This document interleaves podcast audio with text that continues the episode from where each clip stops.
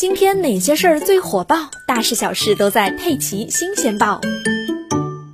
五月九日，小红书发布关于打击炫富行为的公告。小红书在公告中称，为守护清朗网络环境，维护真诚分享、友好互动的社区氛围，一直以来，小红书持续打击网络炫富现象。对于违规炫富笔记和账号，一经发现，我们将视情节严重程度给予处罚，重则下架处理。二零二二年四月二十五日至五月八日，平台共处理一千一百多篇炫富相关的违规内容，部分违规案例公示如下：案例一，伪造人设博取流量，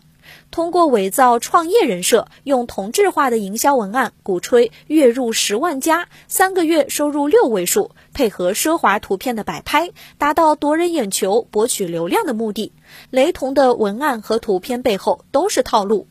案例二，没有有用信息的刻意炫富，通过豪车、豪宅、奢侈品摆拍达到炫富目的，脱离真诚分享本质。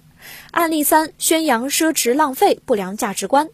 一些笔记通过夸张而且超出常人的消费水平，比如挑战一天花光一百万，宣扬铺张奢侈的消费观，不仅无从考证真实性，更是严重违反社会价值观，产生不良导向。